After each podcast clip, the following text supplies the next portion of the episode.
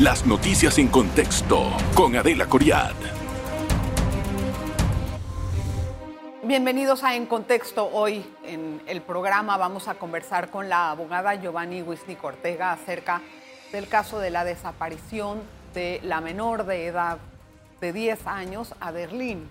Ella, pues eh, en algún momento iba a hacer su trayecto hacia la escuela y no se sabe de qué, en qué quedó, dónde está, si está viva, si está muerta. El caso de investigación por parte de la Fiscalía ha pasado por varias manos sin que todavía se tenga una definición de qué fue exactamente lo que le ocurrió a la menor de edad, que tendría aproximadamente 10 años. Hace, bueno, los acabaría, los acabaría de cumplir, ¿verdad, Wisnik?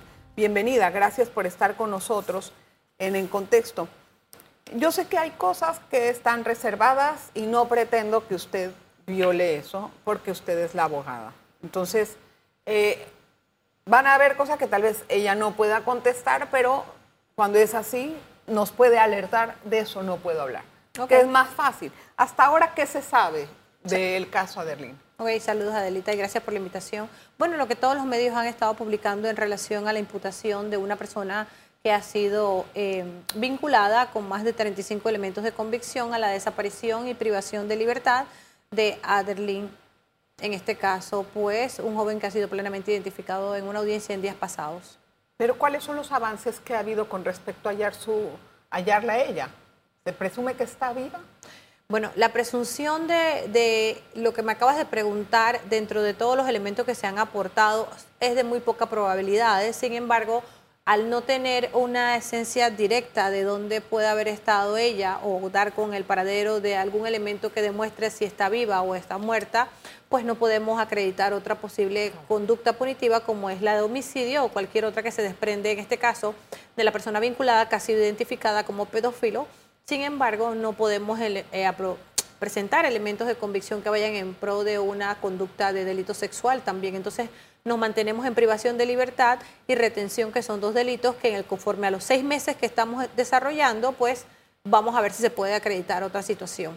Pero privación de libertad o retención y entonces, ¿qué sigue? ¿Dónde está la niña? Porque si le van a, le van a imputar esos cargos, me imagino que debe de haber algún tipo de evidencia que después pueda conducir al desenlace de esto. Bueno, para la privación y la retención de la menor se utilizó un elemento que es de hecho público y notorio, que es el video, obviamente, donde aparece y se identifica al imputado por parte de varias personas, más de cuatro personas, y de ahí entonces se, se prevé la retención, el paradero o no de la menor, tocaría entonces ahora en estos seis meses de investigación que el Ministerio Público en compañía con nosotros como querellante lo acreditemos de una manera en cuanto a la teoría del caso, siempre y cuando el imputado no hable o se, se reserve su derecho de verdad de eh, decir algún tipo, dar algún tipo de declaración. Hasta ahora, ¿qué ha dicho él? Bastante, bastante, pero no conocía que nosotros manteníamos conocimiento de toda esa información desde el momento de primera instancia cuando para tratar de cobrar una recompensa, él narra supuestamente sobre la base de un sueño que él sabía dónde estaba la niña y pues lleva a otras personas al mismo lugar, pero que es evidente que al momento de llevarla, los cinco meses que nos jugó en contra por parte del Ministerio Público, nos está afectando hoy en día porque hubiésemos podido dar con algún elemento que nos demostrara cuál era la condición de Aderlin en ese momento.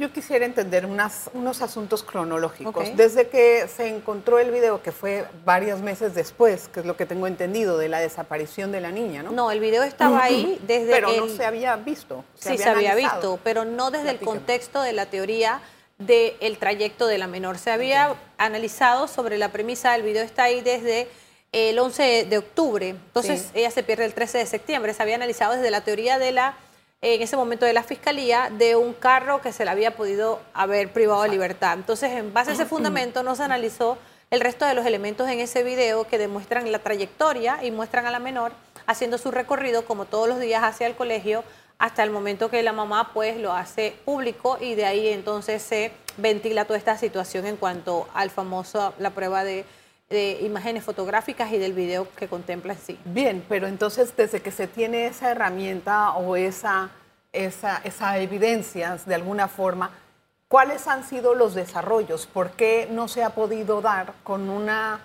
O sea, ¿por qué no han podido lograr que él diga exactamente qué pasó con la niña? Bueno, pero es que al final es su derecho. A nosotros nos tocaba complementar ese video porque en su momento, mientras se ampliaba y se mejoraba las imágenes de una distorsión de una distancia, pues había que conseguir elementos que fueran vinculantes a identificarlo, porque tengo que reconocer que momentáneamente solamente la mamá reconoce a su hija, sin embargo, eh, en base al video había un poco de distorsión al ampliarlo, pero luego colocamos a cinco personas que tenían contacto con él y plenamente lo identificaron. Son personas que mantienen un vínculo muy fuerte y que al final pues también narraban una serie de eventos que donde él estaba involucrado posterior a la desaparición de Aderlin que no le prestó atención el Ministerio Público toda vez que la teoría del caso iba en otra línea. Y si se, se puede culpar por desaparición, más bien por retención, ¿no? Privación de libertad. Así es. ¿Cómo puede ¿Cómo puede determinar el Ministerio Público o qué evidencias tienen de que él realmente le dio una, le privó la libertad a la niña? El video en conformación. Bueno, el video es una escena, pero de ahí a que eso pudiera seguir. No, porque es que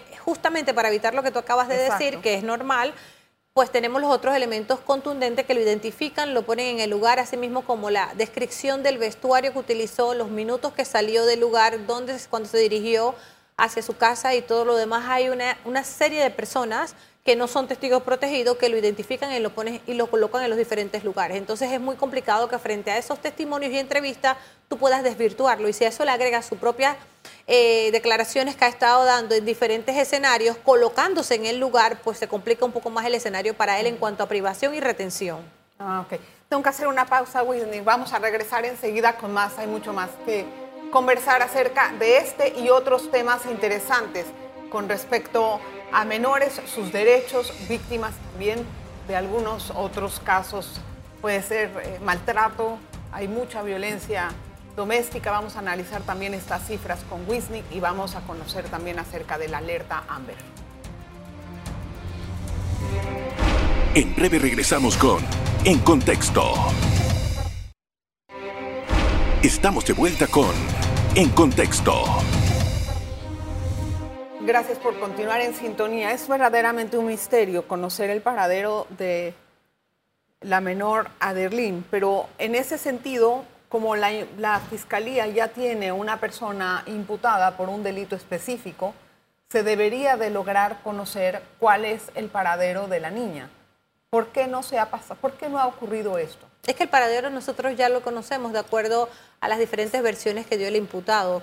Pero no sabemos dónde está ni el cuerpo ni ella. Es que de acuerdo a las narraciones y a los eventos que él expone dentro de su participación y que trata de distorsionar, nosotros pues va a ser muy difícil, te soy muy honesta, que podamos dar con el resultado de lo que él narra que ocurrió. Él hace una serie de eventos donde especifica a una persona en particular y la lleva al punto donde supuestamente Aderlin desapareció desde el punto de vista de que se le privó de la vida. Y ese es un hecho muy contundente que quedó plasmado entre los elementos de convicción que eh, se presentaron en la audiencia.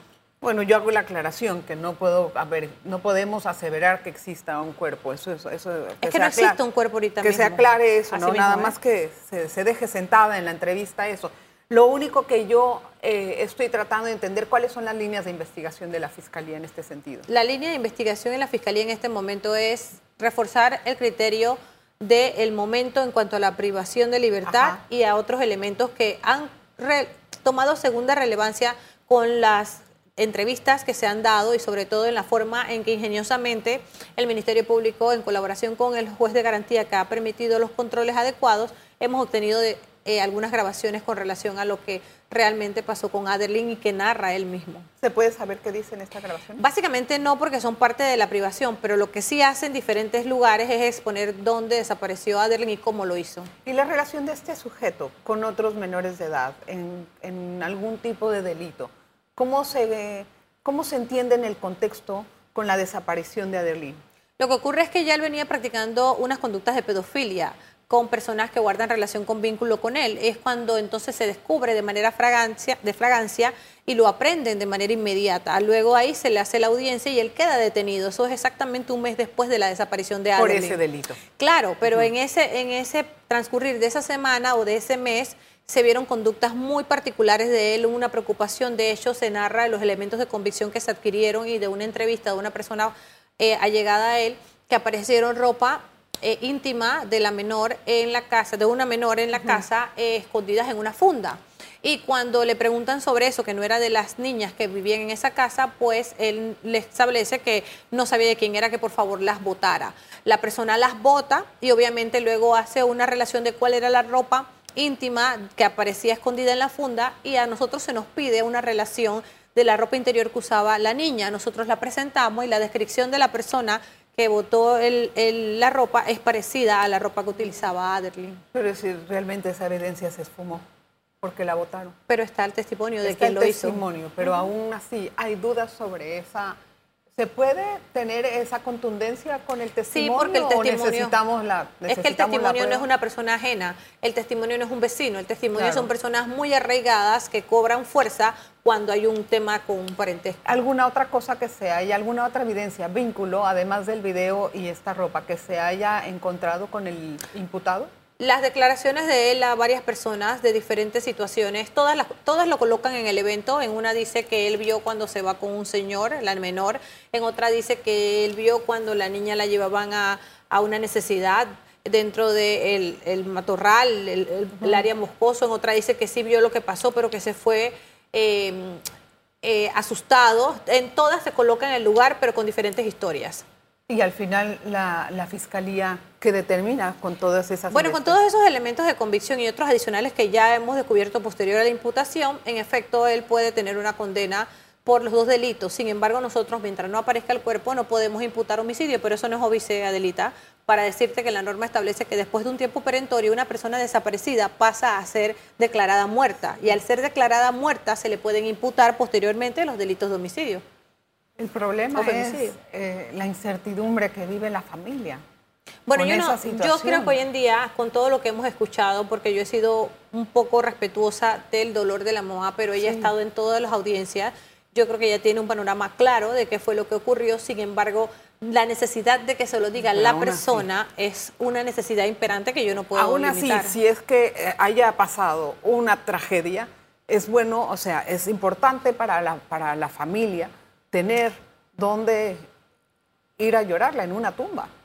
Es que es difícil, por la misma situación que narra, por el hecho de los cinco meses tardío, eh, la situación que se dio en el terreno, donde se expone que desapareció la menor. Él mismo hace un señalamiento en una perimetría de donde se supone que hubo... Eh, eh, se, colocó a Aderly y luego posterior a eso la situación climática no nos favoreció y mucho menos el tiempo. Y ahora que en estos seis meses de investigación, ¿cuáles son los trazos que piensa hacer la Fiscalía? Ok, estamos en espera de que con los elementos que él conoció, que ya teníamos, no hay duda de que obviamente él participó, él está en calidad de autor.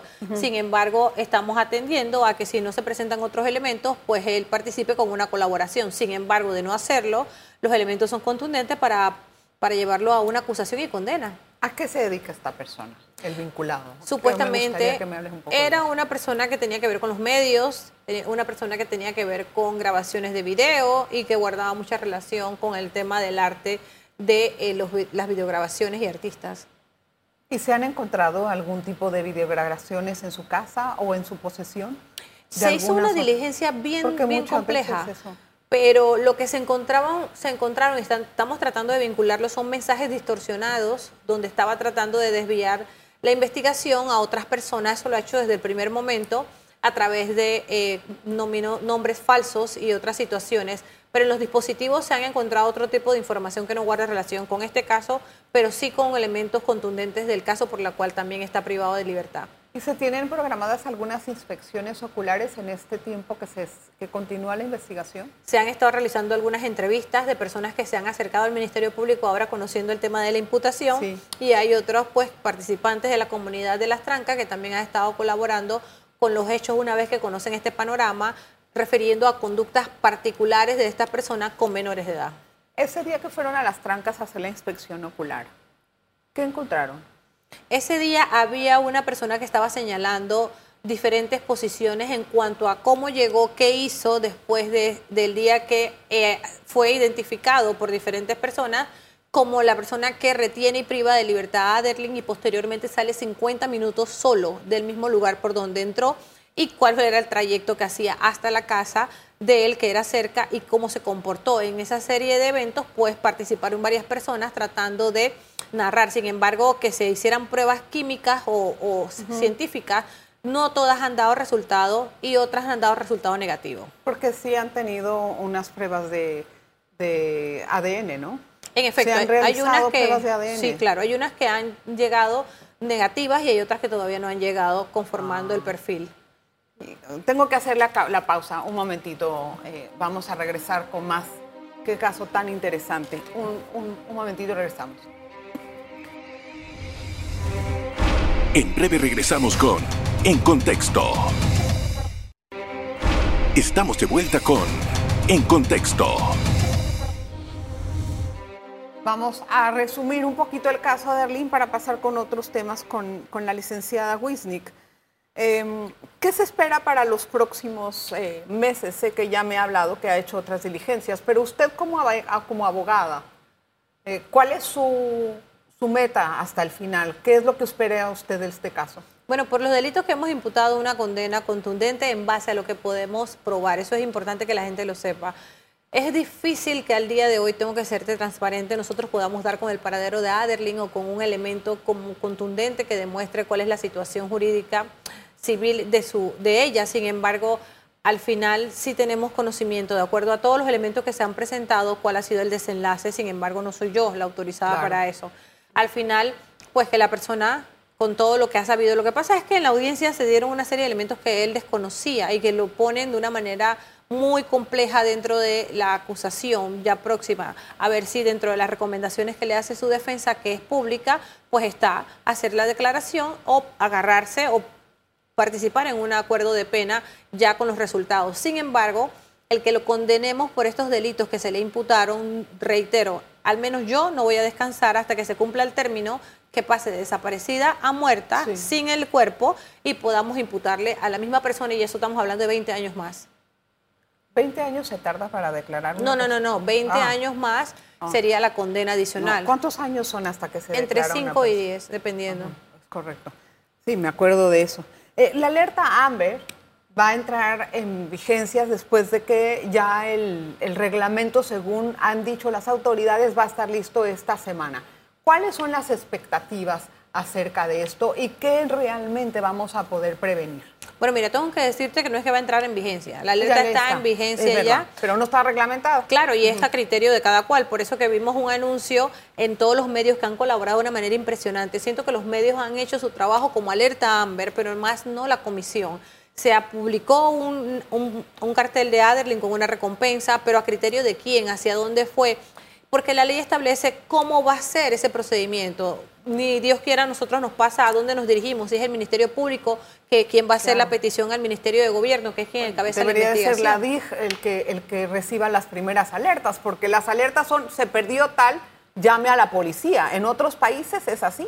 Claro, pero el punto aquí es que debe cumplir con una serie de requisitos en materia de menores de edad para que se active la alerta. Y uno de los puntos principales es que la alerta permite dos cosas. Uno, que todos los dispositivos móviles se activen con data o sin data con la imagen de la menor o el menor desaparecido. Y lo otro es que tú puedas recurrir a una página web en internet que ya debió haber estado publicada de todas las personas que están desaparecidas en Panamá con condición de menor de edad y que a la luz pues no han tenido conocimiento de su paradero. Eso es una página que ya lleva dos años de retraso. ¿Y cuándo supuestamente va a estar lista? Con la presión que hemos implementado, se dijo que iba a estar lista esta semana, pero aún así no he visto nada. No sé si se han reunido o qué, pero esto ha sido un punto distante y afectivo para el caso de Aderlin. Exactamente, porque ha sido también un detonante para acelerar el trabajo de la alerta Amber de la regulación de la ley. Hay otros temas que son desgarradores. Por ejemplo, la violencia doméstica en este año, que ya vamos a la mitad, van 9.882 casos. Y el maltrato al menor, de lo cual usted ha conocido bastantes casos, llevamos 1.628. ¿Qué tanta respuesta reciben las víctimas de las fiscalías encargadas de las investigaciones? Mira, a veces mucho va a depender de la defensa o del abogado que le está representando, porque resulta que en el caso de Aderlin yo he tenido un ministerio público muy empático con mi representada y ha permitido que la unidad de víctimas y protecciones y testigos la acompañe en las audiencias buscando que la misma no tenga una recaída en función de toda la información que recibió de su menor hija. Sin embargo, el acompañamiento de las víctimas y de los menores maltratados posterior a que se hace la denuncia, es nulo. Tienes que asistir a fundaciones o tienes que buscar un apoyo para que no te sigan revictimizando desde el aspecto externo. Y yo creo que ahí tenemos que trabajar fuertemente para apoyar a las víctimas en ese aspecto. Pero el caso de Arlene pasó por varias manos de fiscales. ¿Qué pasó ahí? Bueno, ahí hubo una teoría de un caso único que no debería ser y como ya no tenía querella ni tenía un representante ni siquiera público, pues no había una presión que redireccionara esa teoría hasta que ella misma pues comienza a presionar a los fiscales en relación a la evidencia del video que permanecía dentro de la carpetilla, pero reitero que fue prevista con una teoría distinta a la de ahora. ¿Se tiene una idea de cuántos menores están desaparecidos? No, yo no manejo una cifra, debería manejarlo la página web en función de que desaparecidos, aparecidos y los que no han aparecido. Pero en el caso de desahogo de estos casos, de estas denuncias por violencia doméstica o por eh, maltrato al menor, ¿Qué desahogo tienen en las fiscalías? ¿Tienen la capacidad las fiscalías, me refiero a personal, recursos, para poder tramitar todo esto de esa forma? Son, son 9 mil casos, o sea, son casi 10 mil casos. Estamos hablando de que un fiscal con su asistente que tiene que asistir a audiencias y a la vez tiene que practicar diligencias, tiene que manejar 200, 300 carpetas. Recuerda que el caso de Aderlin lo tiene un solo fiscal. Entonces, gracias a eso, él ha podido practicar muchas diligencias. Pero imagínate ese fiscal con ciento y pico de, carpetas más. Es, complicado, no hay recurso económico, no hay recurso humano y al final del día es un tema de voluntad de todos los que tienen que ver Pero yo creo que para eso se debería de pelear un poco, ¿no? De buscar también esos recursos para que todo el mundo reciba un trato de, de, celeridad. Pero mientras los usuarios que somos nosotros del sistema, aparte de los abogados, los mismos usuarios ciudadanos no se pongan en esa batalla, vamos a seguir viendo lugares donde, por ejemplo, te voy a poner un ejemplo que no me has preguntado, el juzgado de niñez y adolescencia de San Miguelito, la población ha crecido y solamente tenemos un solo juzgado. O sea, en los juzgados de niñez y adolescencia de Panamá tenemos dos solamente en Plaza Edison. Son temas que son evidentes, pero que al bueno, final... Bueno, pero, pero este, este, en este presupuesto se le entregó al órgano judicial lo que pidieron, o sea, lo que se le da por ley. Ese dinero deberíamos de verlo reflejado en un incremento de de los juzgados según las necesidades que tengamos todos. Pero es que no por defender al órgano, sin embargo, cuando hacen este presupuesto es en base a la cantidad de usuarios y a los delitos o al tema en que se está en cuestión, no solamente en base a la necesidad de aperturar otras competencias. Entonces, tenemos que hacer doble evaluación, porque al final del camino somos los usuarios que la población sigue creciendo, Adelita. Entonces, es, insostenible que cuando yo empecé a ser abogada, que hace más de 12 años, tengamos los mismos juzgados cuando la población sigue en crecimiento e incluso sectores como Chorrera se subdividen y tengamos un solo juzgado de niñez y adolescencia atendiendo toda esa área del sector. ¿Es falta de voluntad o presupuesto? Las dos cosas. Ojalá que eh, pues, se haya una corrección en ese sentido, porque realmente ahí es donde podemos... Y también los juzgados de menores están saturadísimos. Te pongo un ejemplo rapidísimo que es un tema de ambos, pero el usuario puede presionar y es el tema de la ley de pensión alimenticia, que ha sido modificada dos veces y tiene un artículo transitorio que habla de la creación de los juzgados desde desacato. Los desacatos de pensión alimenticia es lo que tiene más congestionado el resto de la jurisdicción, porque debería existir, ya está en ley, un juzgado que maneje solamente desacato. No y no está. No tienen dinero. ¿Cuál es, el, ¿Cuál es el pretexto? Ambas cosas, voluntad y recurso económico. Bueno, Wisnik, vamos a seguir de cerca el caso de Adelín y ojalá que podamos tener al final un, resultado que pueda dar paz y tranquilidad a la familia y que se haga una justicia efectiva. Bueno, yo pienso, que, yo pienso que hasta ahora la familia tiene mucha paz y tranquilidad, sin embargo no es el resultado que esperaban. Al final lo que buscamos entonces es una condena ejemplar por esta conducta. Gracias, gracias por la invitación. Al contrario, gracias a usted por estar con nosotros. Bienvenida siempre a su casa. Gracias a usted por la atención. Nos vemos la próxima. Las noticias en contexto con Adela Coriad.